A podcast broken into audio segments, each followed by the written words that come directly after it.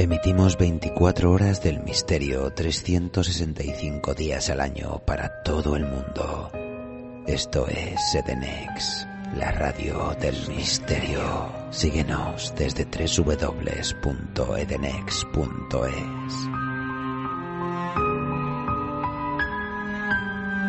La dirección de Tertulias de lo Desconocido no se hace responsable de las opiniones expresadas por sus invitados.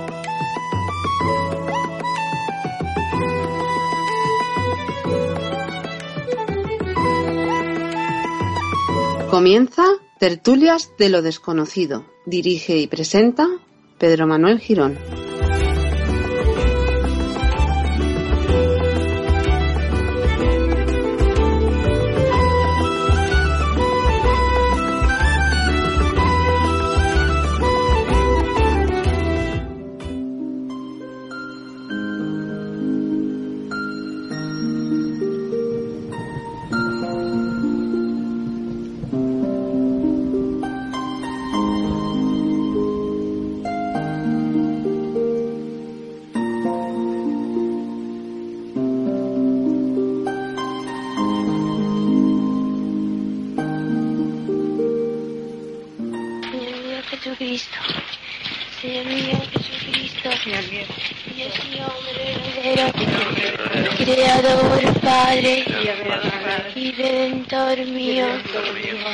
Por ser vos quien sois, bondad infinita, porque os amo, sobre todas las cosas, a mí me pesa, pésame Señor, de todo corazón.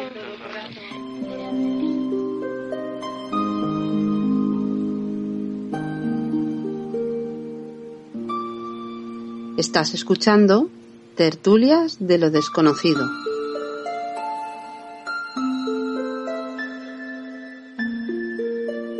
Muy buenas, Francisco, ¿qué tal? Hola Pedro, pues muy bien y encantado de estar con vosotros, cómo no. Francisco Ramón Renedo Carrandis, eh, que realmente bueno está mirando estos días la trayectoria, ya teníamos ganas de tenerte en el programa y es amplia. De ¿Cómo te inicias y cómo, eh, cómo te decides por investigar estos fenómenos, estos, estos enigmas de, de tu tierra? Sí, pues eh, yo creo que como a casi todos eh, los colegas, y si me apuras acá, eh, es algo intrínseco del hombre, ¿no? La curiosidad sobre asuntos que, bueno, pues que no están explicados fehacientemente o que tienen un desenlace inesperado y que a la postre yo creo, Pedro, que representa eh, para bien, o yo creo que para bien, mejor que para mal, eh, el avance de la humanidad, ¿no? Al preguntarse muchas eh, cosas, muchas cuestiones que, como digo, quedan en ese limbo eh, que hoy es eh, tildado pues como enigmático, misterioso eh, y otros adjetivos similares y que al fin y a la postre, como te digo, eh, bueno pues eh, ha hecho avanzar a la humanidad cuando ese hombre, ese hombre curioso decidió por lo menos indagar sobre estos asuntos pues tan, tan pantanosos en, en ciertas ocasiones, Pedro. ¿Y recuerdas aquel primer eh, enigma que te llamó la atención y dijiste, uy, yo lo quiero investigar, lo quiero, quiero pisar el sitio y lo quiero contar? Pues sí, pues sí, además era yo verdaderamente un mocoso cuando, eh, bueno, pues eh, leyendo libros de, de colegas, ¿no? Y de periodistas eh, que, eh, bueno, pues eh, eran en aquellos tiempos finales de los 70, principios de los 80 unos dioses, ¿no? Pues JJ Benítez, Jiménez del Oso, pues en uno de esos libros míticos ya para los aficionados a estas temáticas, eh, bueno, pues contemplé un caso que, que supuestamente había eh, ocurrido muy cerca de mi domicilio en aquellos momentos, un, eh, un asunto de humanoides y de ovnis aquí cerca del puente San Miguel en Cantabria. Y ni corto ni perezoso, yo con apenas, como te digo, pues 15 años, poco más, eh, con mi bicicleta, mi bolígrafo y mi blog de notas me dispuse a visitar a este señor, que imagínate la cara que puso cuando este mozalbete se aproxima a su puerta y le pregunta acerca de aquello que había sucedido hacía ya unos cuantos años. Y bueno, la verdad es que tuve un grato recibimiento, este hombre me atendió debidamente y bueno, esto poco a poco fueron componiendo muchos de mis archivos, de mis primitivos archivos, con los que atosigaba Sí. y en algún momento molestaba ¿no? a mis allegados más próximos, a mis amigos, ¿no? hablándole de estas locuras que algunos de ellos, bueno, pues prestaban también buena disposición, pero otro decía, madre mía, cómo está este hombre. Pero poco a poco, como te digo, hemos ido compilando, ya ampliando un poquito el punto de mira y eh, saliendo, pues bueno, por, todo el país, gracias a Dios, y incluso otros países, ¿no? Y recomponiendo y recogiendo todos estos eh, historias que tienen este denominador común. De lo misterioso y de lo enigmático. Y bueno, eh, tenido a bien plasmar negro sobre blanco como mi humilde intelecto me lo ha permitido. Sí, realmente precoz, ¿no? Con 15 años ya recorriendo esas tierras cántabras, ¿no? Maravillosas y preciosas que los que hemos tenido la suerte de, recorrerlas realmente te quedas prendado, ¿no? Y es tierra, claro, de paisajes, de parajes, pero también de, enigmas que tú estás eh, haciendo una recopilación y vamos al final estás eh, pues intentando sacar eh, conclusiones y sobre todo que la gente lo conozca un poquito más, ¿no? Sí, eso es mi modesta pretensión, Pedro, sobre todo eh, también, aparte del misterio, bueno, que yo creo que tiene mucho que ver, además, pues asuntos relacionados con la etnografía, con el costumbrismo, ¿no? Con viejas leyendas, que siempre, siempre, y eso he tenido, es una experiencia que me ha servido para, pues eso, ¿no? Para, atender y para razonar muchas de estas historias. Siempre, toda leyenda, no hay que olvidarse que tiene un halo de realidad, un trasfondo, ¿no? Que, en, el que se eligió, en el que se destiló esta leyenda que nos puede parecer muy romántica, incluso muy, muy moralizadora en ocasiones, pero que no tengamos duda de que siempre se esconde una realidad en todas ellas, Pedro. Bien, pues creo que está conectado ahora sí otro Francisco, este caso nuestro compañero Paco. Así, yo creo que ya estás con nosotros, ¿no? Haz una señal. Muy buenas, Pedro. ¿Qué tal? Bien, aquí peleándonos con la tecnología. Pues mira, te presento al escritor, también dos escritores y los dos Francisco, que es curioso, ¿eh?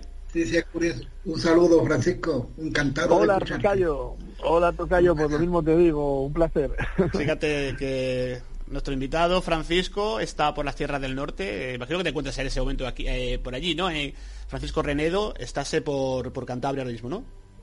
Sí, ahora mismo estoy aquí justo a la entrada del Parque Natural Saja Besaya. ¿Qué te parece? Mejor marco imposible. Espectacular. Y bueno, y tampoco mal sitio en el que se encuentra Paco Granados, que está en Cabra, en Córdoba, que no sé qué, cómo está por ahí la cosa, Paco. Por aquí está, estamos bien, está la cosa bien. Sin, sin agua, que es el problema que tenemos por todos los lados, ¿verdad? Sí. Pero no vamos más, vamos bien. Y hoy de fiesta. hoy, es el día de Andalucía. Estamos eh, haciendo la, grabación, ¿no? O sea que, para los que somos yo también, aunque estoy, soy inmigrante, estoy en Cataluña, pero me considero andaluz, ya lo sabes, ya siempre lo comentamos, ¿no? En, en el programa y la verdad que es un día, el 28 de febrero es un día grande en Andalucía y aquí estamos, bueno, pues eh, así. Yo sé que es un tema que te gusta, el tema de las apariciones marianas. Estamos un poco hablando con, con Francisco Ramón, estamos hablando ya de pues esas excursiones que hacía con, con 15 años, ¿no? Que se iba a recorrer ya las tierras cántabras. Pero el tema mariano, yo sé que a ti te gusta mucho, así. Sí, a mí la verdad que desde, también desde muy pequeño me ha traído el ambiente ese que hay alrededor de una aparición, ¿verdad? Después ya cada aparición ya sabemos que que cada una es como es, ¿no? Pero siempre me, ha atraído, me ha atraído, sí. Sí, luego le preguntaremos por la de San Sebastián de Garabandal, ¿no? Que es lo que la pretensión que teníamos hoy, que nos aparte él lo, lo, ha estudiado, lo ha, incluso como decía, puesto negro sobre blanco, ¿no? Esa investigación que estuvo haciendo, hablando con, pues, con las personas de la zona. Pero claro, Francisco, antes de adentrarnos en ese, en ese tema, eh, viendo tu trayectoria y tus publicaciones, hay, bueno, pues, como decíamos antes, un arduo eh, recopilación de los enigmas de Cantabria y también, recientemente, bueno, pues eh, ya me ha soplado por ahí un pajarito que tienes proyecto de sacar alguna, creo que es alguna novela, ¿es posible? Que te pasas un poquito de, lo que habitualmente nos tienes acostumbrado. Sí, eh, mira, mi anterior libro, de Potes a Santoña, es también un compendio de viejas historias, viejas leyendas, como yo digo, la historia de Cantabria contada a ras de tierra, ¿no? En el que dispuse, eh, bueno, aparte de hacer el trabajo de campo, que es el que verdaderamente a mí me apasiona, eh, le quise dar un giro eh, novelesco, ¿no? Entonces hacer un homenaje, por ejemplo, a estos estupendos trabajos que yo me, bueno, me deleitaba mucho a leerlos, ¿no? Como son, por ejemplo, el gran Camilo José Cela, ¿no? Viaje a la Alcarria, segundo viaje a la Alcarria, o del Niño al Vidasoa, donde un hipotético viajero recorría esos caminos, ¿no? Y traía eh, en su mochila todas estas historias que iba, iba eh, compartiendo con las gentes de, de, de las diversas geografías donde, donde pasaba. Entonces digo, mira, pues sería un homenaje muy bueno a este tipo de, de, libros de viajes, un tanto como te digo, novelados, ¿no? Pues hacer aquí en Cantabria algo de un hipotético también caminante que recorriera eh, por los caminos de, de, esta región norteña, pues desde Potes hasta Santoña, prácticamente cruzando de oeste a este, ¿no? Eh, esta, esta región. Y bueno, pues como te digo, pues es un, un podemos denominarla también una novela, ¿no? Pero eh, lo que es eh, puramente al uso, una novela como la que va a salir ahora, hasta ahora no lo había escrito y también tenemos que decir que está basado en hechos reales, habla de brujería, habla de ese ostracismo que en un momento dado eh, sufrían estas eh, estas mujerucas, estas señoras, eh, también había hombres, como no, también había brujos, pero estas señoras que, que, que, por razones, eh, bueno, pues diversas razones sociológicas o una sociedad un tanto eh, hipócrita, ¿no? A la hora de aprovecharse del magín, que muchas veces era pues uno, una sabiduría ancestral, ¿no? Que tenía que ver mucho con la naturaleza que la rodeaba, pero cuando mmm, los asuntos o los remedios que estas eh, señoras aportaban a sus convencinos no resultaban lo agradables que todo el mundo podría esperar, pues, eh, bueno, iban contra ellas todo tipo eh, de supersticiones, todo tipo de ataques, todo tipo de acusaciones, eh, y ninguno de ellos, por supuesto, basadas, eh, basados en, en, hechos pues tangibles, ¿no? Simplemente era la superstición, la superchería del, de la época. Pero claro, cuando yo me doy cuenta que este tipo de sucesos, este arquetipo de bruja, eh, porque claro, hay que analizar ¿no? lo que es una bruja, lo que es una hechicera, lo que es una lobera, lo que es una ensalmadora, que a pesar de que la literatura o la opinión pública en general, ¿no? siempre hemos eh, idealizamos a la bruja como eh, bueno representante del diablo, ¿no? una persona que tiene posee o realiza unos rituales cercanos a fuerzas malignas. Cuando despojamos de todos estos arquetipos, como te digo, muchos de ellos superfluos, ¿no? Y encontramos a una mujer desamparada, una mujer que siempre solía ser eh, de avanzada edad, eh, que no tenía esa protección del patriarcado, era viuda o era soltera, pues eh, nos encontramos con una humilde mujer, como te digo, que se siente totalmente, bueno, pues despreciada por sus semejantes y que sufre las más aberrantes discriminaciones, ¿no? Y todo esto transcurre, ya te digo, en estos hechos que le ocurrieron, no estamos hablando ya de, de, la Edad Media o de hace muchos siglos, sino que apenas hace 50, 60, 70 años aquí en el territorio norteño en unas aldeas que, bueno, casi también facilitada por esta orografía, eh, bueno, tan, tan enrevesada que existe aquí en el norte, ¿no? Donde hay valles que tienen una sociedad que se circunscribe allí solamente y que, y que, bueno, transcurre ajenas al paso de los tiempos y al paso de los avances, pues era un terreno muy fértil para que este tipo de historias sobrevivan o sobrevivieran hasta prácticamente las puertas del siglo XXI, Pedro. Bien, pues yo lo que voy a hacer es invitar a todos los oyentes que se vayan a Facebook. Hay una página que se llama El Rincón de los Libros de Fran Renedo Carrandi. Ahí tienes, pues yo creo que vas actualizando un poco todas las obras, todos los trabajos que estás publicando, ¿no? Sí, más o menos sí. Hay, y tanto en mi, en mi página personal de Facebook, Fran Renedo Carrandi, pues también pueden encontrar pues todas las innovaciones que, este, que este humilde escribano realiza a menudo, sí y prolífico, ¿eh? que yo que decíamos antes fuera de micro, que realmente, bueno, pues está dando el tiempo y los años para, para adentrarte en muchísimos enigmas, muchísimos misterios de, especialmente, específicamente de tu, de tu tierra, ¿no? Que eso también, pues yo creo que también, pues te, yo creo que se hace con más gusto, ¿no? Eh, cuando uno habla, pues, yo cuando hablo cosas de Granada, o Paco Granados habla de cosas de, de Córdoba, pues digamos que la tierra siempre tira, ¿verdad? En ese sentido. Siempre, es la, bueno, pues es el territorio que, que, que, que, más a mano tienes y que en un momento dado, pues bueno, más relación tienes con él y más sabes, ¿no? Dentro, como te digo antes, de tus conocimientos, ¿no? Pero bueno, yo también he publicado y de hecho ahora mismo eh, está también a punto de salir otro trabajo sobre eh, eh, el misterio en Palencia, también hemos hecho otro de enigmas y misterios de Burgos, Pasaje al Misterio, que, que edité con Planeta, con, con Lucía Naga Planeta, ¿no? Que hablamos a nivel general, a nivel de todo el país, a todo el territorio nacional, en fin, que, que que los locos como, como somos tú, Pedro, nos dedicamos a estos menesteres y yo creo que el misterio, siempre digo, además una cosa curiosa, Pedro, que el misterio no conoce ni de tiempos, ni de geografías, ni de fronteras. El Exacto. misterio ocurre aquí y ocurre en las antípodas de igual manera. Y eso es una de las circunstancias que más nos extraña a los locuelos que estamos persiguiendo este tipo de fenómenos, ¿no?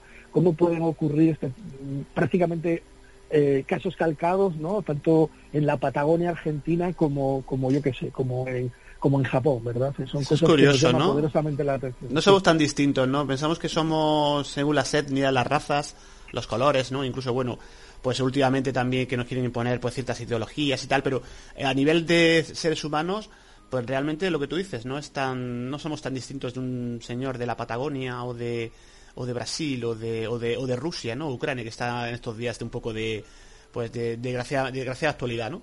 No te quepa duda. Y a veces eh, lo que lo que yo digo, ¿no? Que, a veces tenemos que dejarnos un poquito de mirarnos el ombligo, de, alzar un poco la mirada y mirar a lo que es alrededor y que juntos, juntos se lleva el peso mucho mejor que cada uno pues eh, luchando en una trinchera y valga el símil por la desgracia que nos ocupa en la actualidad. Sí. Bien, pues si te parece nos adentramos en el enigma de Garabandal, tu publicación. Ahí cuentas lo, lo que aconteció, cómo comenzó todo, eh, hablas de los videntes, hablas de esos éxtasis, hablas, es muy completo tu, tu publicación. Pero para el que no, para los no, iniciados, Francisco, ¿cómo, ¿cómo empieza todo? ¿Cómo, se, cómo surge este, este fenómeno? Mira, yo siempre digo, en las charlas que damos al respecto de, de, este apasionante enigma que es Garabandal, eh, que bueno, yo en un principio, bueno, pues eh, consideraba una aparición mariana, ¿no? Como algo, bueno, para las personas creyentes que merecen todos los respetos del mundo, ¿cómo no? Y bueno, una de las más eh, escabrosas, de las más pantanosas, sucedieron aquí, en esta región, esta pequeña región de Cantabria, ¿no?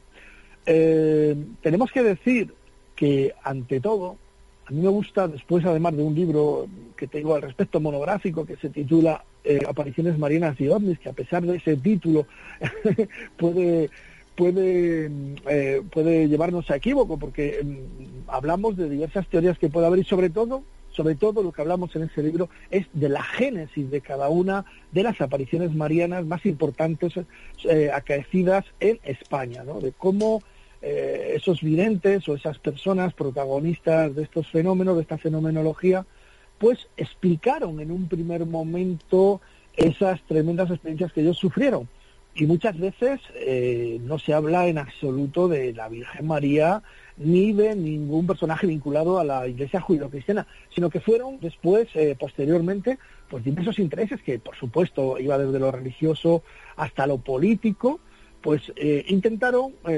arrojarlos por la vertiente religiosa, ¿no? Entonces, eso es lo que nos dedicamos nosotros de alguna manera a discernir o analizar. Aquí, en Garabandal, para poner un poquito eh, en antecedentes a los oyentes, tenemos que decir que es un valle, eh, bueno, pues un valle bastante profundo, la Cantabria profunda, y más si consideramos que ocurrió eh, desde el año 1961 al 65, donde por supuesto la religión tenía una preponderancia tremenda, ¿no? Todo era causa o efecto de la religión. La religión se tenía pues un respeto formidable siempre que hablamos de Garabandal, y para abrir la entrevista te tengo que decir una cosa, siempre me gusta dividir a tres Garabandales, ¿no? O hablar de tres Garabandales. Uno es el Garabandal eh, objetivo, vamos a decir, el realista, ¿no? De las gentes humildes que vivían en, ese, en esa pequeña aldea en aquellos años y que, eh, como a las mismas chicas, sufrieron eh, en sus carnes todo esto que iba a desembocar en una de las apariciones marianas más importantes del mundo. Sí, de hecho, si eso fuera así.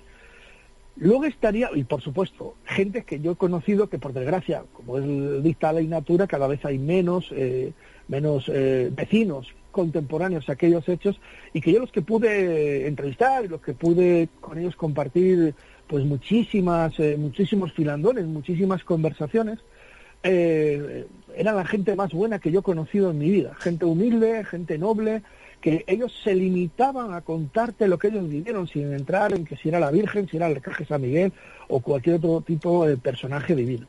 Luego estaría el garabandal religioso y fue la explicación más eh, que más ha trascendido la opinión pública en general y que curiosamente, y esto no lo hago con ánimos ni mucho menos de ofender ni despectivo, el cura eh, del pueblo en aquella época, don Valentín Marichalar, eh, cuando las niñas entraban en esa suerte de éxtasis, a mí me gusta más llamarlos trances porque éxtasis ya es predisponerlos un poquito al ámbito espiritual, eh, bueno, pues cuando estaban estos tipos de trances se le pasaba, le contaba al cura lo que habían vivido, supuestamente, lo que se le había parecido, lo que les había dicho, y el buen cura, pues como también un modesto párroco de aldea, eh, le sobrepasaba todo aquello, supongamos, ¿no?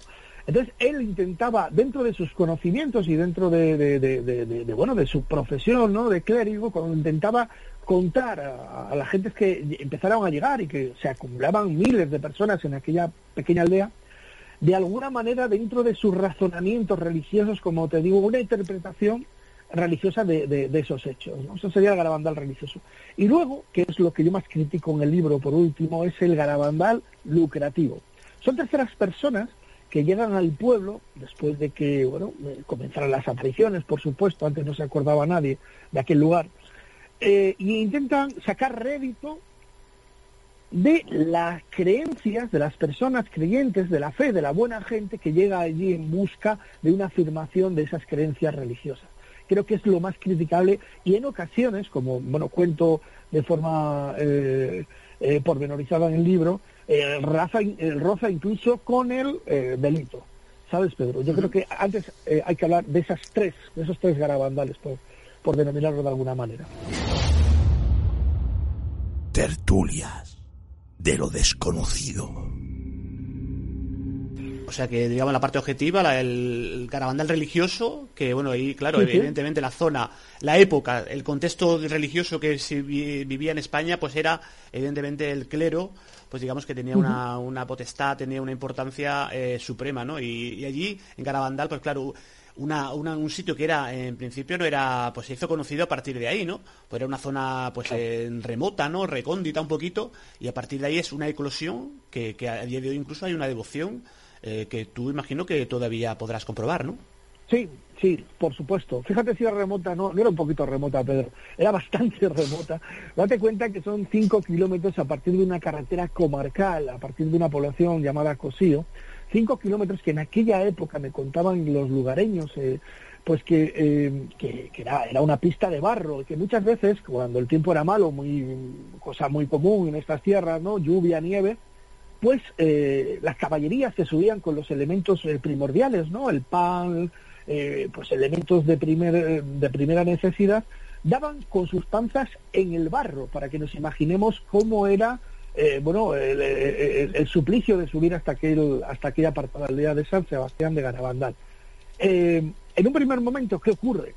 Bueno, cuatro niñas, cuatro niñas normales y corrientes del pueblo, que eran Maricruz, Mariloli, Jacinta y Conchita, de apenas 11, 12 años de edad, eh, se encuentran jugando cerca de una huerta, la huerta del maestro, en las afueras del pueblo, y en esos momentos, y aquí nos damos cuenta otra vez de lo que era el cariz religioso, ¿no? lo que eran las creencias religiosas tan enraizadas en la población, eh, deciden robar las manzanas de, en esta huerta y luego se arrepienten diciendo que seguramente el demonio estaría pues eh, contento ¿no? por esa, esa cándida travesura que las pobres niñas realizaron estaban en esa disposición, Pedro, cuando se sientan en la calleja, un, bueno, pues eh, prácticamente un torrente de piedra que sube hacia otro lugar, incluso más arriba, en la zona de los pinos, y de repente, eh, según sus propios diarios, ellas sienten a sus espaldas, en lo alto de ese camino, sienten una especie de trueno, ¿no? Una especie de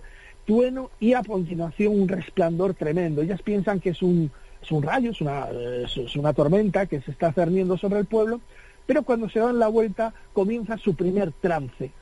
Ellas quedan totalmente ajenas a los estímulos externos y tienen la visión de un ser que ellas dicen en un primer momento de pequeña estatura, parecía un niño rodeado de eh, unos fuertes fogonazos y que llevaba algo en sus manos que también daba unos fogonazos tremendos, ¿no? Eso en un primer momento, las niñas dura unos segundos este éxtasis, este trance, y se les pasa, bajan rápidamente, muy excitadas, llorando, muy asustadas, y lo primero que encuentran en la escuela es a su profesora, doña Serafina Gómez. Doña Serafina Gómez les cuenta que, que, les ha ocurrido, ¿no? Porque ven en sus caras algo grave que ha ocurrido, que les ha sucedido, y dice, es que hemos visto a un ángel, ¿Cómo puede ser posible que ha visto un ángel? Sí, era un ser de luz que daba fuertes fogonazos, muy pequeño, parecía un niño, tiene que ser un ángel. Entonces, bueno, la, profesora también se asusta mucho y le sobrepasa todo aquello que le cuentan y le remite a don Valentín Marichalá, al cura que hemos citado anteriormente, el cura del pueblo, y que le encuentran en la sacristía y que le vuelven a contar lo mismo. Eh, bueno, don Valentín Marichalar se queda eh, asombrado de cómo se presentan en un primer momento las niñas y lo que encima le cuentan, ¿no?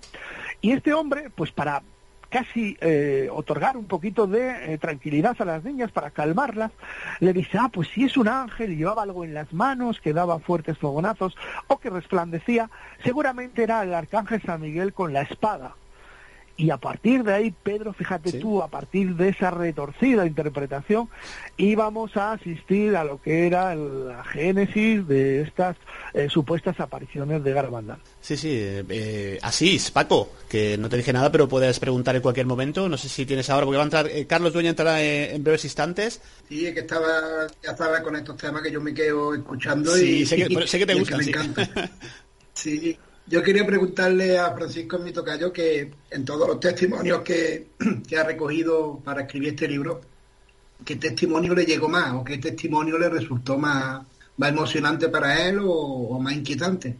Sí, eh, buena pregunta Francisco, porque fíjate, fíjate tuve eh, la oportunidad de hablar con... Mucha gente me pregunta, ¿no? ¿Cómo no has conseguido, cómo no has hablado con alguna de las protagonistas principales, ¿no? De las cuatro niñas, por cierto, una ha fallecido hace unos años, desgraciadamente, Mariloli, en Estados Unidos, pero bueno, eh, digo, mira, porque estas niñas, en un primer momento, después de haber consultado muchas de las declaraciones que hicieron ya hace muchos años, hace, hace muchos años que están desconectadas de este asunto, eh, yo las veía como que vivían en un mundo como estos juguetes rotos, ¿no? Estos niños rotos que en un momento dado tienen un protagonismo tremendo, ¿no? Artistas de cine, etcétera, cantantes, y que en cierto momento comienza una decadencia brutal, ¿no? En poco tiempo, y se quedan pues eh, un tanto desangelados, ¿no? Eh, olvidados por todos. A mí estas niñas se me parecía este tipo, ¿no? creo que no iban a aportar mucho más de lo que les habían sacado hasta ahora. Entonces a mí me gustaba, me, decidí eh, atacar el problema, atacar esta historia mm, mediante entrevistas a personas que vivieron de primera mano, codo con codo, con estas niñas, eh, esos fenómenos. Y uno de los eh, que más, como bien dices Francisco, que más me impactó fue la tía madrina de Conchita, de, vamos a denominarla la principal vidente, doña Maximina, que hoy la mujer aún vive, está en el pueblo, además con, con mucho, ya tienen bastante edad la, la mujer, pero es, es, es, una persona adorable, es una persona exquisita a la hora de hablar con ella, además con ese con esa verborrea que poseen aquí en esa comarca, ¿no? Ese hablaje que... Bueno, pues esta mujer me contó infinidad, infinidad, infinidad de, de, experiencias que, como te digo, vivió en un primer momento eh, de la mano de las niñas, ¿no? Eh, por ejemplo, te voy a relatar una que a mí me resultó escalofriante, ¿no? Como en una noche, porque claro, estos, estos trances a las cuatro niñas se empezaban eh, de forma instantánea y muchas veces a las cuatro a la vez y daría igual que estuvieran separadas por kilómetros, ¿no? Entonces, eh, en un momento dado, en uno de esos trances, de, durante esos años 61-65, 3 de la mañana, vamos a imaginar el marco, para que no conozca el pueblo, ¿no? En un pueblo montañoso remoto, 3 de la mañana, una noche tormentosa de nieve, de ráfagas de ventisca, pues aparece Conchita por las calles del pueblo con una cruz mirando totalmente eh, en éxtasis hacia el cielo, la cabeza sobre la espalda, un crucifijo portando, como os digo, delante de ella con la mano alzada y recorriendo las calles y llamando a las puertas de los vecinos, ¿verdad? Curiosamente, fijaos ya para dar más eh, énfasis a, esta disposición de esta niña, la niña solía eh, estar totalmente ajenas a los estímulos externos. Eh, imaginemos con, los, con la cabeza hacia el cielo, los ojos abiertos, las pupilas dilatadas, le caían granizos en los ojos y no se inmutaba le pasaban fósforos por la piel y no se inmutaba, la pinchaban ligeramente con alfileres y no se inmutaba, se tiraban encima de piedras, se oían los huesos de las rodillas, eh, el golpeo contra esas piedras, parecía que se había roto el menisco, se había roto cualquier eh, parte del cuerpo y estaban eh, intactas. O sea, imaginémonos este caso, ¿no? Bueno, 3 de la mañana, temperaturas bajo cero, una nevada increíble, ventiscas de, de granizo, de nieve. Bueno, la niña aparece en la puerta de Doña Maximina tocando la puerta. Eh, todo el mundo sale, la niña en un camisón, en una especie de camisola simplemente, que parecía que la nieve cuando llegaba a su cuerpo se deshacía, el, el ropaje estaba seco, mientras que los demás tenían que asistirse con sacos, con eh, con, con mantas, con abrigos, con todo lo que pillaban a mano, y comenzaban las marchas estáticas por el pueblo. Pues se tiraban una hora andando por las callejas del pueblo, imaginémonos en aquellos años y las condiciones meteorológicas que estoy diciendo, subían a los pinos, bajaban a los pinos, se tiraba de rodillas, bajaba de rodillas hacia atrás a toda velocidad, increíble. Bueno, pues eh, en cierto momento eh, la niña dirige a, toda, a todos los vecinos que los llamó hacia el cementerio, hacia la verja del cementerio. Y esta niña, me contaba doña Maximina, pues eh, introduce la mano a través de los barrotes de la verja del cementerio y parece que da a besar a personas desconocidas o personas invisibles que ahí se encontraban esa cruz. Después de esos momentos, la niña vuelve a retomar su camino, viene por donde ha venido, eh, vuelve por donde ha venido, pero en cierto momento parece que se ha olvidado de algo, vuelve a esa verja, vuelve a introducir el crucifijo y da de nuevo a besar a personas, como te digo, supuestos eh, entes o supuestos personas invisibles que ahí se encontraban. Al poco tiempo vuelve al pueblo, se le pasa el éxtasis y todo el mundo vuelve a su casa. Me contaba Maximina que al día siguiente aparece la niña en estado normal en su casa y dice, bueno, Conchita, pero qué noche con estos días que están viniendo invernales, qué noche nos has hecho pasar ayer, fíjate y tal. Y dice, ay, tita, pues yo no me acuerdo de nada, ¿sabes? Yo, y dice, claro, es que tú ibas eh, como cuando estáis en trance, no os dais cuenta absolutamente de nada, incluso la ropa que llevabais, no tenías frío, si ibas medio desnuda. dice, tita, yo no me acuerdo de nada. Como veréis, son eh, situaciones escalofriantes, ¿verdad? Sí, profundizaremos más adelante de estas de estos éxtasis o como tú dices, ¿no? Es, yo creo que es un estado alterado de conciencia, luego, luego comentaremos un poquito.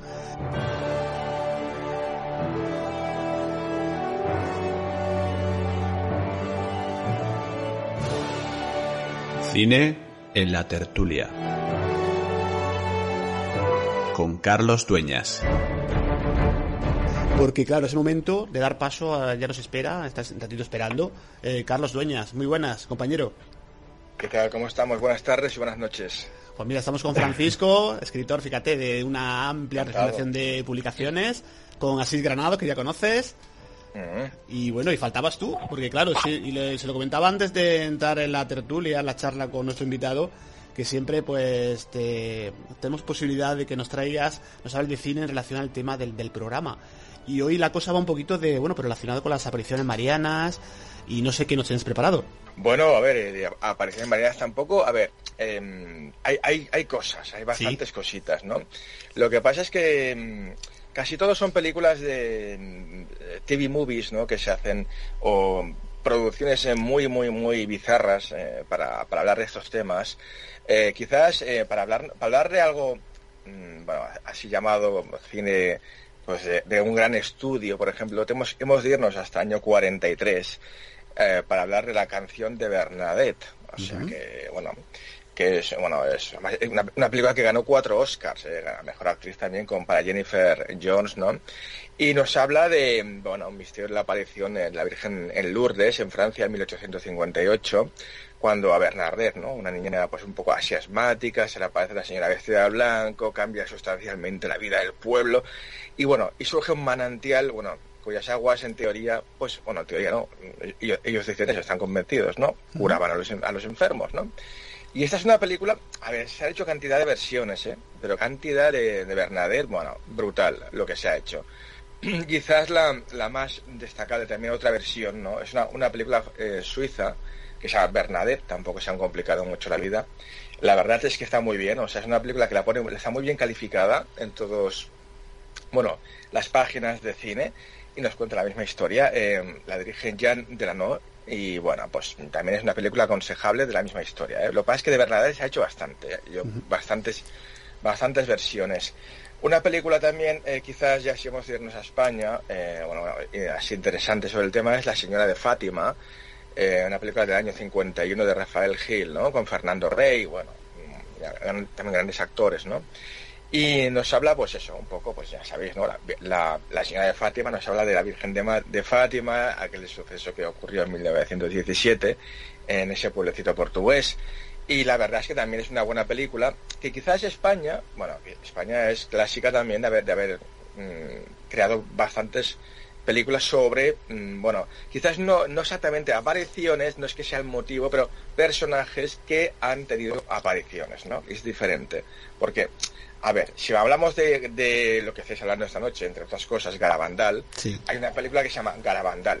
Solo Dios lo sabe. Entonces todo gira en torno a ese eh, acontecimiento. Eh, es una película española, la dirige Brian Alexander Jackson. Mm, bueno, mm, es una película, para que le guste el tema, está bien, es una, es, un, es una TV movie, no es una película, no llegó a los cines, eh, entonces, bueno, aconsejable para los que les guste el tema de las apariciones y en concreto el de Garabandal que estamos aquí esta, esta noche hablando. Otra también, por ejemplo, que habla solo de una de un suceso es eh, Gospa, el milagro de Medjugorje. Eh, que es un, bueno, también un suceso que seguro que el invitado sabrá mucho más que yo de esto, em, que, eh, bueno, pues que tuvo en, vamos, allá, es, un, pueblecito que está en, Bosnia-Herzegovina y que, bueno, pues ahí hubieron unas apariciones marianas el 24 de junio de 1981 y esta película gira en torno exclusivamente a esto, ¿vale? Otra, otra, como ya os he dicho, ya vamos cerrando, es son, eh, son personajes, ¿no? Personajes, ¿no? Por ejemplo, eh, está eh, Padre Pío, el Padre Pío de Pío vamos, que se ha hablado hasta la infinidad también, que entre otras cosas también tenía apariciones. Entre otras cosas también hacía milagros, se bilocaba. Bueno, esta película es una, es una especie de TV movie, pero, pero hecha con mucho dinero, es italiana, protagonizada por Sergio Castellito, que es un grandísimo actor, ¿no? Año 2000 eh, y dura 200 minutos, imagínate, casi cuatro horas. O sea, eh, es una TV movie, hay es para, verla a, ratitos. ¿eh? Em, quizás em, una película que a mí, a mí yo aconsejaría es un, bueno, una, una, película que se llama La Aparición, La Aparición, una película francesa, año 2018, es reciente, de 140 minutos. Eh, Xavier Gianoli, que acaba de estrenar ahora una película este justo este fin de semana, que está muy bien, por cierto, y nos habla pues de la historia de Jacques, es un reportero de un periódico francés que un día recibe una misteriosa llamada del Vaticano y que, bueno, pues se tiene que investigar que, bueno, allí en el sureste de Francia hay una joven de 18 años que afirma haber visto una aparición de la Virgen María. Y, bueno, se extiende el rumor y lo típico que, bueno, pues está por ver si qué hay, qué hay de, realidad y qué hay de imaginación en todo esto. Está muy bien, está planteada como un thriller, está con, la aparición. ¿eh? Y, mm, luego, en España ya cerramos también con, con, una película que de hecho nuestro querido amigo Luis Débora hizo, hizo, hizo un libro sobre el, refugio de la noche oscura. Pues la película se llama La Noche Oscura, precisamente, y nos habla de, de Fray Juan, de San Juan de la Cruz, año 1577 y, bueno, pues eh, de hecho, bueno, es, un, es un hizo santo, o sea, el Vaticano, vamos, o sea, es un personaje muy conocido, ¿no? Dentro del, de, la, literatura también, ¿no? San Juan de la Cruz, ¿no? Que también se codió con, con, me parece que era con, ay, no me acuerdo ahora, creo que, mm, eh, esta, esta que hizo con Chabelasco, también una, una monja, sí. también, si no me acuerdo ahora el nombre, perdona, ¿eh? Nada, no pasa nada. Eh, Sí, y bueno, es una película magnífica. Juan Diego, imagínate, el actor principal, Fernando Guillén, la dije Carlos Saura. Y quizás es la, mejor película de todas las que hemos hablado, La Noche Oscura. Eso, si, si quitamos eh, la. Ya para, para finalizar, em, mi favorita es una comedia. Como es una comedia, pues bueno, mmm, la dejo para el final, ¿vale? Un poco.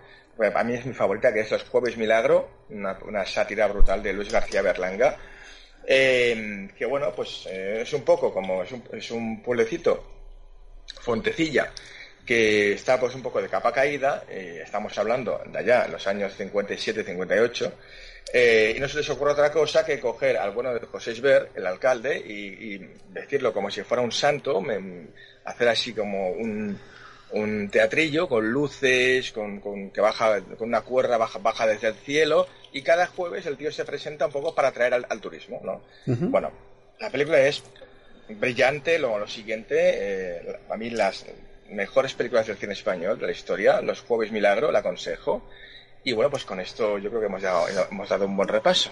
Y tanto, y tanto buen repaso, ya tenemos todas apuntadas. Y no sé si sigue en la actualidad, estás eh, pendiente. Mira, me viene una, una, película de que vienen los rusos, no sé si está la cosa tensa, ¿no, Carlos? Está esto más tenso, ya te digo yo, ¿eh? que el tanga de falete. y pero que, no, pero bueno, yo creo que saldremos adelante todos, hombre, todos. Aquí hay que, hay que tener buenas, buenas energías. Sí, pero empezamos a hablar otra vez del tema nuclear, ¿eh? que, parece que estaba ya un poco olvidado, pero sigue estando ahí. De vez en cuando, ¿no? Nos asustan un poquito con esto, ¿no? Bueno, mmm, hay cosas contradictorias en todo esto también, ¿no? Pero bueno, eh, pero bueno. Mmm, esto sería hablar de otro tema, ¿sabes? sabes que a, mí, ¿sabes? Me conoces un poquito. Sabes, que, siempre te, te, cojo, digo, siempre te pregunto por algo, de actualidad. bueno, a ver, estamos ahora mismo no inundados, ¿no? Por este tema tan asqueroso, ¿no? Que nos está rodeando ahora con toda esta movida, ¿no? Que, que ya te digo, yo espero que, que aquí alguien ponga un poquito de cordura en todo esto. Y, y bueno, a lo mejor, fíjate, hasta tenemos una aparición mariana, ¿no? Y nos salva. Vamos a ver, mira, sobre todo, mira, mientras tanto, ¿qué vamos a escuchar en tu programa? En todo nos da igual, que eso es lo, que nos interesa.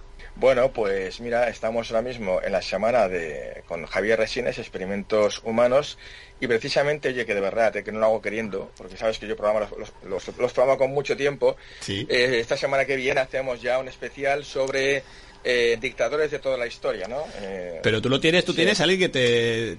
Ya, ya, no sé lo que es, es un viajero en el tiempo que te, luego te, sopla, ¿no? te dice lo que... Te juro, te juro que no, que, cada vez que hago un programa con... De la carne, te pasó con la carne también. Me pasó con la carne, me ha pasado con más cosas también, o sea, con más programas que lo tengo programado y una semana o dos antes está ya alguna cosa, una movida en torno al tema.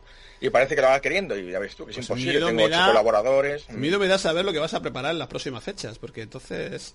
No, no, no, de es un oráculo importante, tú. Sí, no, no, en serio, ¿eh? pero, pero me sorprende a mí mismo. Igual hago, pues no sé, hago un programa de que, de que a Carlos Dueñas le toca, le toca la quiniela. No sé, igual pasa, ¿no? También. Bueno, si luego nos invita no pasa nada, ya sabes. Estáis igualmente invitados. bueno, Carlos, pues muchísimas gracias como siempre y hasta la próxima, que será prontito. Venga, un abrazo a todos. Un abrazo, compañero, un abrazo. Estás escuchando Tertulias de lo desconocido.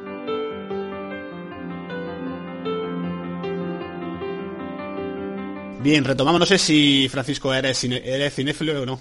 Sí, sí, no soy tan especialista y apasionado como Carlos, ¿no? Pero, pero mm, quería hacer unas puntualizaciones a Carlos, lástima que se haya ido. Sí. Porque, eh, mira, eh, la película sobre Garabandal, Solo el cielo lo sabe, sí que se sí que se proyectó en cines. De hecho, eran circuitos cerrados que a mí me invitaron a la presentación aquí en Santander, en pequeños cines, ¿sabes? Sí. Y por toda España tuvo gran éxito. Eh, además es una película que está bastante bien hecha. Muchas de las escenas no se grabaron en el pueblo porque no eh, tuvieron el permiso necesario, pero que dentro de lo que cabe y dentro de que, bueno, pues eh, sus directores, sus productores eran religiosos, da una interpretación pues bastante fidedigna de lo que verdaderamente ocurrió. Eh, por otro lado, eh, lo que se refiere a, Bernabé Subirón sobre el caso de las apariciones de Lourdes, yo en mi libro que antes mencioné, eh, Apariciones Marianas y OVNIs, tuve la suerte de contactar con un antecesor, con, una persona, un descendiente del que era el jefe del padre de Bernabé Subirón, y nos da una idea curiosísima de cómo se fraguó todo, eh, toda esta historia que a la postre iba a ser una de las apariciones marinas más importantes. Y por último te quería decir que estoy totalmente de acuerdo con Carlos en que una de las mejores películas eh, que tocan pues, de una manera eh, pues un tanto jocosa ¿no? este asunto de las apariciones marianas que es el jueves de milagro de Berlanga pues está basada en unas apariciones muy curiosas y muy poco conocidas eh, ocurridas aquí en España, en las, concretamente en la provincia de Castellón, en la Escobar de Vinromá, eh, en que, eh, bueno, pues unas apariciones que al fin y al cabo, bueno, pues movilizó a miles de personas venidas de Barcelona, de Madrid, de los lugares más distantes que nos podamos imaginar, solamente o por una razón que nadie aún pues puede comprender. que Fue una niña que le dio por ir a rezar a unas escobar cercanas a este pueblo, a la escobar de Virroma, que les da nombre, a rezar el rosario por la tarde y poco a poco comenzó a decir que se le aparecía la Virgen y que en un determinado momento, en un determinado día que anunció con antelación, iba a ocurrir un gran milagro. Bueno, se agolparon en el pueblo, como te digo, miles de personas, eh, enfermos, gente de fe, y que allí no ocurrió absolutamente nada. Pero es curioso que a día de hoy, vas eh, cualquiera que pueda acercarse al pueblo y muchos de los vecinos tienen a buena fe que ese milagro, a pesar de no ocurrir en ese día dicho, pues que probablemente ocurrirá algún día de esto, ¿no? Y todavía tienen esa fe, todavía tienen esa creencia de que aquello que pasó en aquel lugar fue algo sobrenatural. En fin, siempre decimos que la fe mueve montañas. Sin duda, eso, eso es segurísimo, Francisco. Antes de entrar, Carlos, estábamos hablando de esos éxtasis, esos trances, ¿no? Esos estados, como decíamos, alterados de conciencia, en los cuales las niñas, pues están, pues hay unas fotografías impresionantes, porque lo bueno de este caso es que hay mucha documentación, Francisco, tanto en vídeo, o sea, en grabación de creo que Super 8, ¿no? Y hay muchísimas fotografías de, de las niñas, de todo el entorno, o sea que realmente está muy documentado, ¿no? Sí, sí, siempre yo digo además, eh, a nivel casi no nacional, sino casi internacional, Pedro, que tanto eh, las apariciones o las supuestas apariciones de Garabandal como, por ejemplo, las caras de Belmes de la Moralena en Jaén, son, de, son dos de los hechos, eh, vamos a, a, decir, enigmáticos, ¿no? pues más contrastados dentro de este mundillo pues tan pantanoso que nos ocupa, ¿no? ¿Por qué?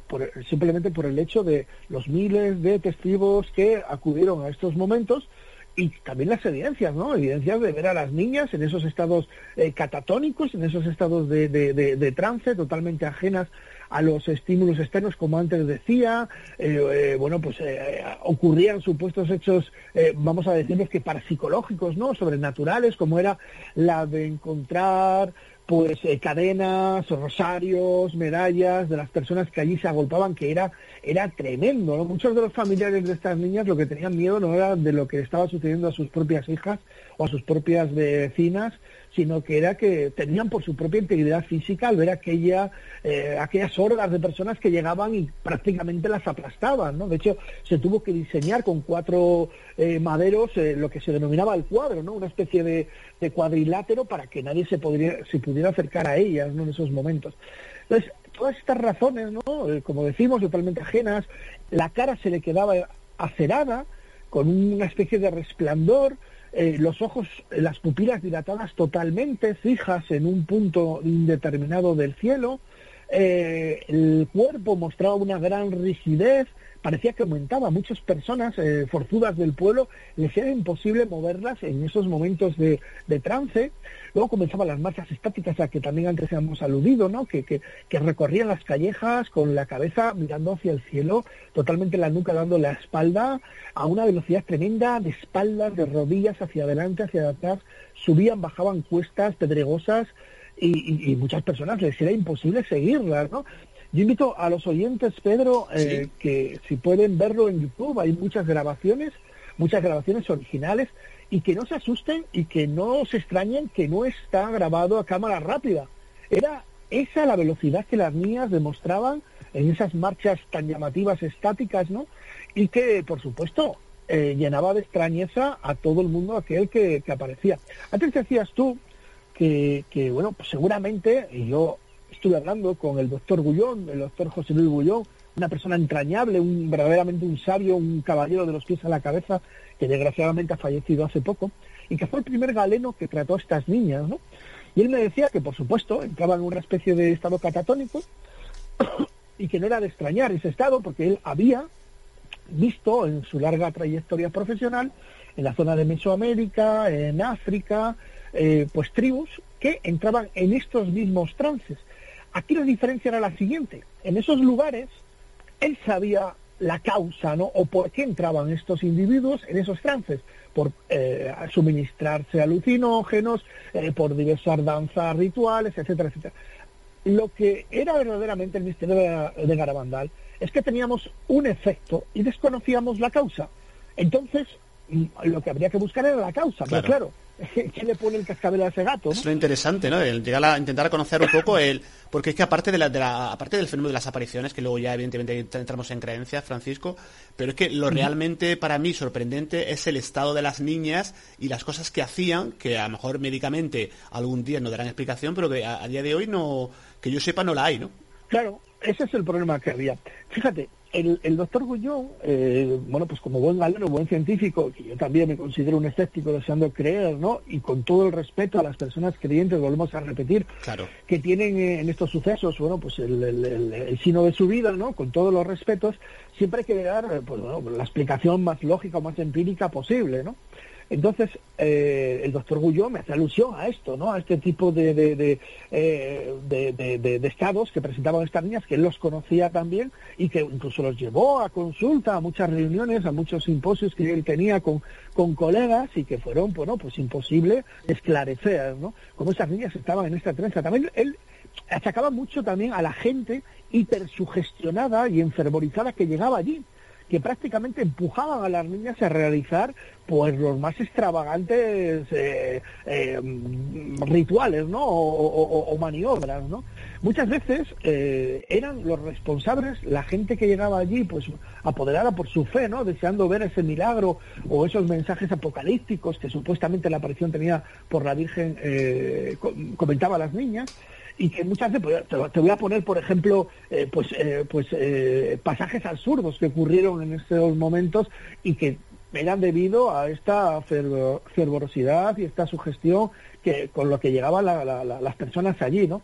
Alguien en un, en un momento de trance de Conchita llegó a decir que, que, tenía por seguro que en esos momentos iba a levitar y que iba eh, a subir al coro de la iglesia y se iba a lanzar y que nadie mostrara reparo porque iba a levitar, no iba a tener ningún tipo de accidente. Y me comentaba el doctor Gullón presente en esos momentos, en, ese, en esos instantes, y dice, bueno, pues como porque estábamos dos personas con dos dedos de frente allí, tanto eh, un amigo mío como yo, y pudimos sujetar a la niña pero es que eran prácticamente las personas caballeras que iban a arrojar a la niña por el coro diciendo que bueno que se iba a matar claro es que es que era algo increíble no o cómo algún algún alguna mente sobrada como digo yo lúcida eh, llegó a pensar que, eh, bueno, en aquella época eh, Conchita lucía unas grandes coletas, unas largas coletas, y decía que era la que inculcaba al resto de amigas, al, resto de las tres niñas, estas ideas, ¿no? estos estados de trance y que esas eh, órdenes o esa especie de, mandatos divinos le llegaban a Conchita a través de las coletas tan largas que hacían una función de antena. Sabemos que qué cuestión de disparates, ¿no? Qué colección de disparates. Es, tremendo. Pues llegó el momento que le cortaron a, la niña el pelo, por esta razón, porque se quería que recibía las órdenes divinas a través de las coletas, ¿no? Pues, eh, pues como te digo, ¿no? improperio detrás de un improperio. Es increíble, ¿no? La, gente a veces lo que, lo que puede llegar a decir, ¿no? Eh, así, Granados, pregunta para Francisco. Sí, es tremendo, me estoy riendo porque es tremendo lo que la gente puede llegar a hacer. Me gustaría preguntarte, Francisco, ¿cuánto tiempo duró el fenómeno este? ¿O cuándo pues empezó a, a, a venirse un poquito más abajo? Sí, este fenómeno, eh, Francisco, se empezó en el año 1961, en junio de 1961, y terminó en el 65. Ya en el 65, eh, la única que, eh, que tenía esta suerte de trances era Conchita. Las otras tres niñas, paulatinamente, le, le fueron desapareciendo estos trances, ¿no? Hasta que en el 65 en el lugar de los pinos, pues fue Conchita la que eh, recibió, en teoría, la última visita del ser tenido por la Virgen María y le comunicó que ya no la iba a ver más allí, que la vería más tarde en el cielo y que, bueno, mm, tuviera presente que iba a sufrir mucho en esta tierra durante toda su vida y que aguardaría con fe, aguardara con fe esos mensajes, mm, bueno, pues un tanto un tanto eh, proféticos y un tanto, eh, eh, la verdad que alarmantes, que supuestamente esta Virgen María dio a las niñas durante una época, como bien aparición mariana, que esto ya hacemos casi una calcamonía, hacemos casi una fotocopia de lo que es el, una aparición mariana que se preste y que eh, Garabandal no iba a hacer menos, como ocurrió en Fátima, en la Salet o en el mismo Lourdes, claro. Sí, no hay aparición mariana que no tenga mensajes de la, de la Virgen, ¿no? Y realmente te pones a mirarlos y son bastante similares. De hecho, la, el Medjugorje todavía continúan esos mensajes de vez en cuando, creo, ¿no? Cada mes creo que es. Y realmente siempre son, son prácticamente, es un patrón que, se repite en todas las apariciones, en Lourdes, en Fátima, en Galabandal, mm. Medjugorje, ¿verdad? Sí, recuerda lo que te decía antes, eh, eh, Pedro, el asunto de diferenciar muy bien lo que es el hecho objetivo, lo que es eh, las interpretaciones por intereses diversos. pues yo creo que aquí en este caso es el, grupo que tenemos que añadir, ¿no? Siempre hay unos intereses, en este caso por supuesto religioso, ¿no? Y, como no, aprovechar que el Pisuerga pasa por Valladolid para intentar, pues inculcar en los feligreses, en las personas creyentes, eh, algún tipo de consigna que además iba muy acorde a la sociología y al momento histórico. Cuando, mira, te puedo decir que a mí hay cosas que me rechinan mucho, ¿no? Cuando estudias un poquito, yo me pasé prácticamente 10 años, que llegó casi a, no, sé, no te voy a decir, ¿no? Eh, a obsesionarme de alguna manera el asunto de Garabandal por ver la riqueza que poseía, ¿no? Y cuando conoces cómo hablaban esas chicas o cómo hablaba la gente del pueblo o los conocimientos que tenían, ¿no? Gente que muchas veces no había visto el mar, ni, ni un tren, ni mucho menos un avión, pues eh, cuando, por ejemplo, en uno de los mensajes puestas en boca a las niñas, decían que el mayor de los eh, eh, de las amenazas que se cierren sobre el mundo occidental es la amenaza comunista de Rusia.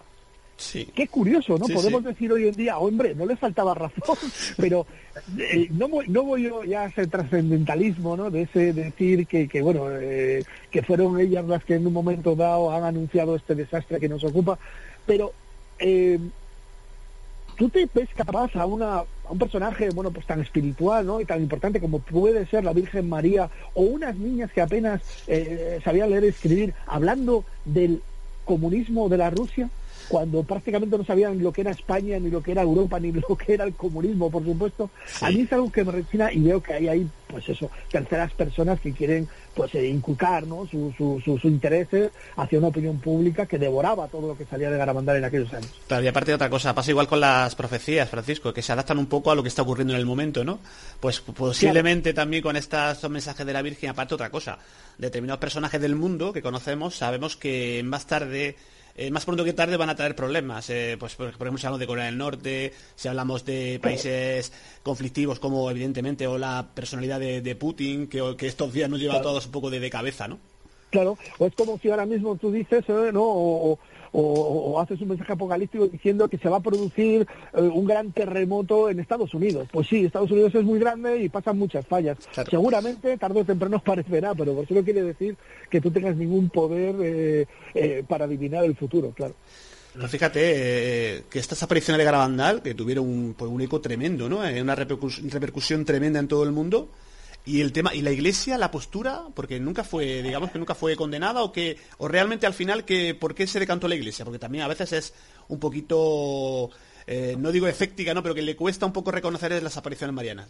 Por supuesto. De hecho, eh, yo cuando te vuelvo a remitir al libro Mis apariciones marianas que, yo escribí, eh, prácticamente no existe ningún documento, de, ningún documento claro, clarificador, que diga en determinadas apariciones, las más famosas, eh, puede decir Guadalupe, puede decir Lourdes Fátima Las Sales, en el que la Iglesia a 100% reconozca esas apariciones como algún tipo de personaje judío-cristiano que se aparece a los supuestos videntes. No hay ninguno. Otra cosa es que eh, dé por buena que el culto en ese lugar hacia esos personajes sea positivo para la fe cristiana. Eso es distinto. Pero no hay ningún documento que atestigue o que diga fehacientemente que verdaderamente allí apareció la Virgen María en tal día o tal fecha a este señor o a esta señora. Nunca existe ese tipo de documentos. En ese sentido, la Iglesia con mayúsculas es muy ambiguo, ¿no? Intenta siempre, bueno, pues eh, eh, no caer en la tentación, nunca mejor dicho, ¿no? De pillarse los dedos al afirmar algo que probablemente quizás algún día se resuelva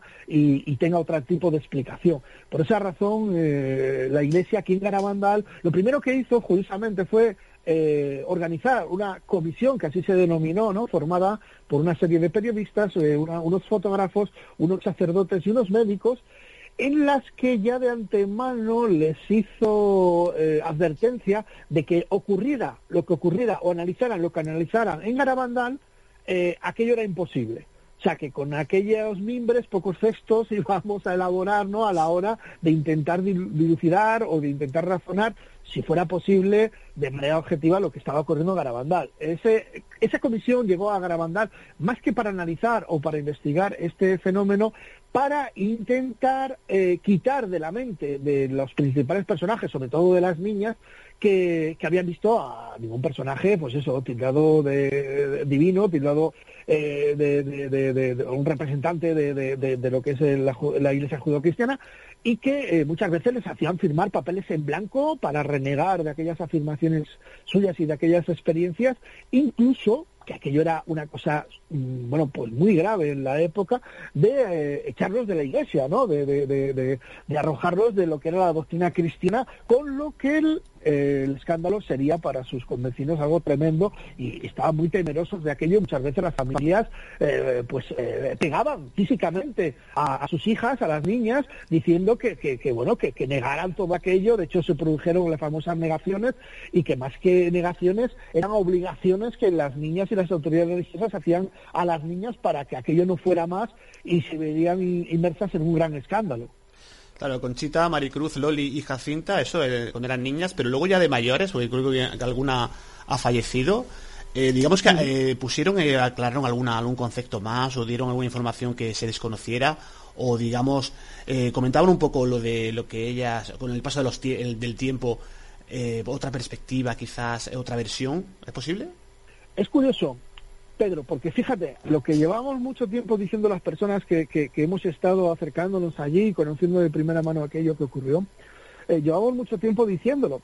Y bueno, hace muy poco que se han cumplido los 60 aniversarios de las apariciones de Garabandal. Eh, nos hemos dado cuenta en este tiempo que más que declaraciones de estas niñas, ya por supuesto mujeres hechas y derechas en la actualidad, lo que hacían eran personas eh, cercanas a ellas, eh, poner en su boca cosas que verdaderamente ni ellas habían enterado que, que no habían dicho, vamos. Y curiosamente, por este 60 aniversario, eh, un diario muy famoso a nivel nacional eh, obtiene o concede Maricruz una entrevista. Maricruz es la única de las cuatro niñas, una Mariloli, como decimos, estaba viviendo en Estados Unidos y ha fallecido hace unos años. Pues Maricruz es una de las niñas que se quedó aquí en España, estaba viviendo en Asturias, y, y le concede una entrevista a este, a este diario, ¿verdad? Y lo que nos llevamos matando muchos de nosotros cuando hemos hablado con ellas o hemos hablado con gente próxima, que en un primer momento, y así lo afirma Maricruz, todo el mundo puede consultarlo en Internet, ella nunca dijo que había visto a la Virgen María en un primer momento. Lo que pasa es que luego le inculcaron, el cura del pueblo y otras autoridades que llegaron posteriormente, a que lo que estaban contemplando es algo de carácter divino, algo de carácter religioso, y las niñas, las pobres, pues no eran capaces de discutir a esas autoridades tan respetadas y tan tenidas en cuenta en la época, ¿verdad? Y todo se fraguó a partir de ahí, una pequeña bola de nieve que se va haciendo más grande y que ya pues es prácticamente eh, imposible de parar. Independientemente del hecho mmm, psicosomático que podemos decir, ¿no? O, sí. o, o, o fisiológico incluso, que las niñas eh, padecían y que hasta el día de hoy no se ha podido eh, pues esclarecer, como te digo. Sí, eh, Granados, ¿alguna última pregunta para Francisco? Estamos en la recta final. Bueno, sí, yo ya para, para terminar solo preguntarle que cómo está ahora mismo Garabandal, si sigue habiendo toda esa fe que había antes o eso ya está más paradito. Bueno, pues eh, está eh, ahora mismo, yo creo que en un estado de stand-by, ¿verdad? Un estado de, de, mantenimiento, como digo yo, pero que, que bueno, hombre, lo que es eh, la, el protagonismo de la Iglesia ha descendido mucho en los últimos años. Eh, las personas que suben a, a no es ni por asomo eh, lo que ocurría en aquellos años, sobre todo posteriores, años 70, 80, ¿no? Eh, que aquello era, bueno, pues de hecho el pueblo se tuvo que, se tuvieron que fundar, pues eh, una serie de infraestructuras, la mejora de la carretera, hoteles, aparcamiento, porque claro, no había forma posible material de dar cobijo a todas las personas que vienen de todo el mundo, sobre todo de Estados Unidos, eh, a eh, bueno pues a conocer este lugar de los hechos en cuestión y de intentar bueno pues agrandar como antes decía su propia fe cosa como digo muy respetable no sobre todo incultado por una asociación que se llama Garabandal Center y que tiene su eh, punto neurálgico en Long Island y que desde allí bueno pues eh, a lo largo de todo el mundo y no todo el mundo a través de diversas publicaciones intentan difundir eh, lo que es para ellos la verdad de Garabandal, ¿no? Hasta ahí podemos ver que, bueno, es, es, una empresa encomiable, pero si nos ponemos a rebuscar un poquito más entre los entresijos de esta organización supuestamente sin ánimo de lucro, pues eh, nos encontramos con ciertas sorpresas que, que llaman poderosamente la atención y quizás no es tan blanco todo lo que reluce ni unos propósitos tan buenos como los que anuncian. Sí, Granados. No, sí, decir que siempre todo tiene un, un trasfondo, ¿verdad? Económico y que hay gente que se va a aprovechar. En, toda- en todas las apariciones, en todas las apariciones al final siempre hay un interés eh, lucrativo, lo estamos viendo, ¿no? En todos los sitios. En Fátima, en Lourdes. eh, Por eso creo yo que, que la fe pues, se va perdiendo. Como yo comentaba muchas veces, yo estuve en una aparición. ¿te acuerdas, Sí, Pedro, sí, sí, lo, lo- contaste aquí en, en tertulia, sí. Sí, y claro, pues la gente cuando se entera de lo que es el trasfondo que hay allí, pues los que tengan mucha fe van a ir perdiendo la fe. Sí, aparte lógico. hay un documental que exactamente no sé qué de, de qué cadena que era demoledor porque pillaron a las personas que con las con, la- con las manos en la masa, ¿no? O sea, con el montaje, la con el, ahí con todos los artilugios para, para simular una luz. eh, es, es- es tremendo, o sea, es, es tremendo y triste, ¿no? Pero, pero, per- perdonad, pero Sí. eh, aparte, bueno, aparte que hay que decepcionar y hay que analizar cada caso por, por un lado, no, no, Sí, no- claro. no tiene que pecar unos por otros, pero fíjate tú, eh, fíjate tú, Francisco y, y- y Pedro, que esto también lo comentaba con el doctor Ullón, una persona, como te digo, un científico, un empírico de pura cepa, y me decía que, fíjate tú, a pesar de esto que comentaba Carlos, que se le pillaba a, a- a estos embusteros con las manos en la masa, Sí, todavía existieron personas que creían a ciegas en las apariciones, totalmente. aun, aun mostrándoles, oiga señora, que les están tomando del pelo. No, no, no, no, no, no, esto es imposible. Y el doctor Gullón hacía una curiosa reflexión que puede valer para finalizar la entrevista y que decía, la gente puede estar deseando ser engañada Sí. y es muy fácil pasar de creyente a crédulo.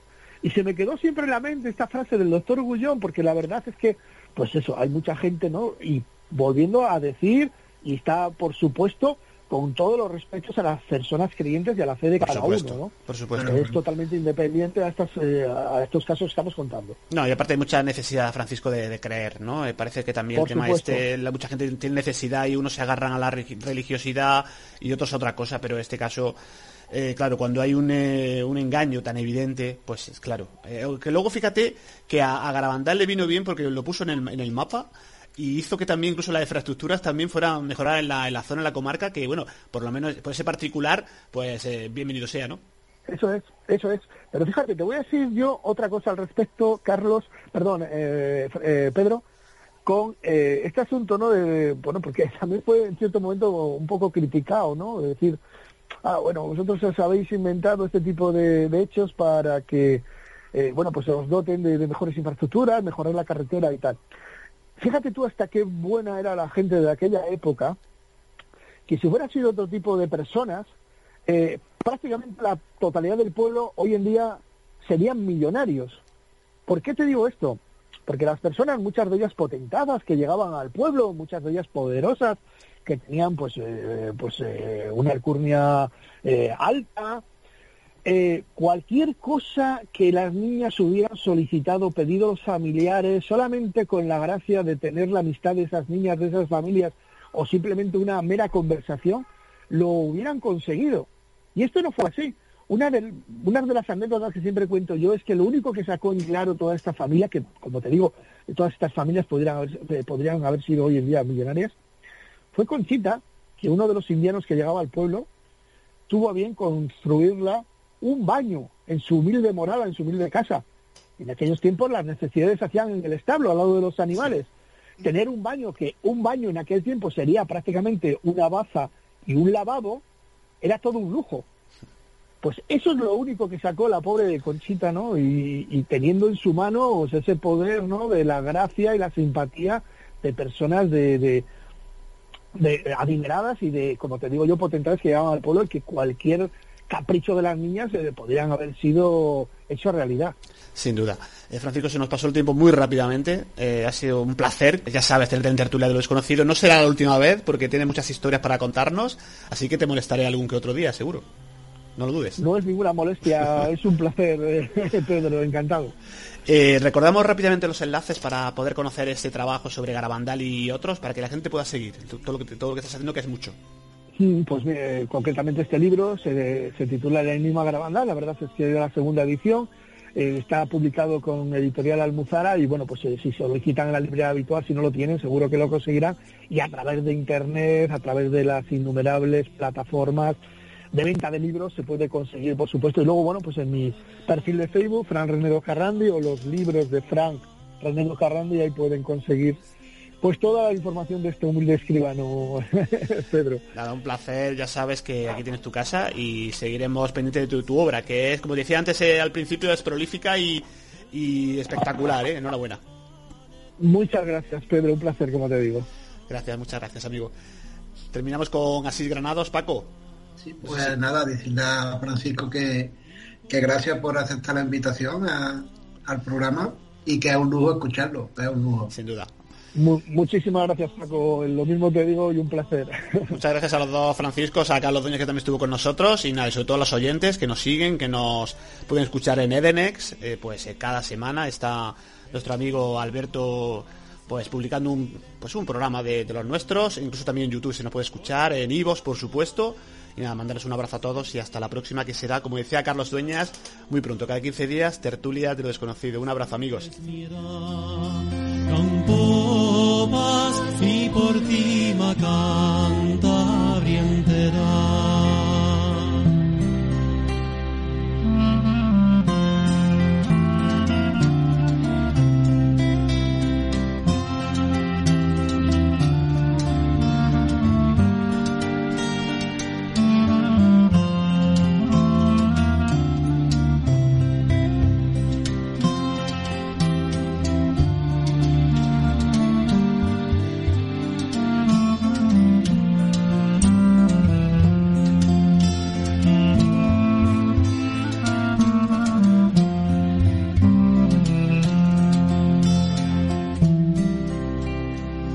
nuestras voces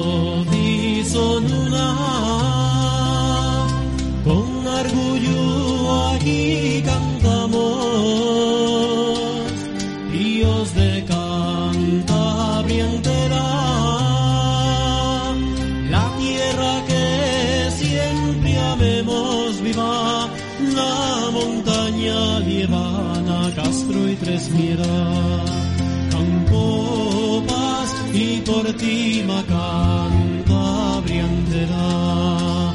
Campo paz y por ti ma Cantabria entera.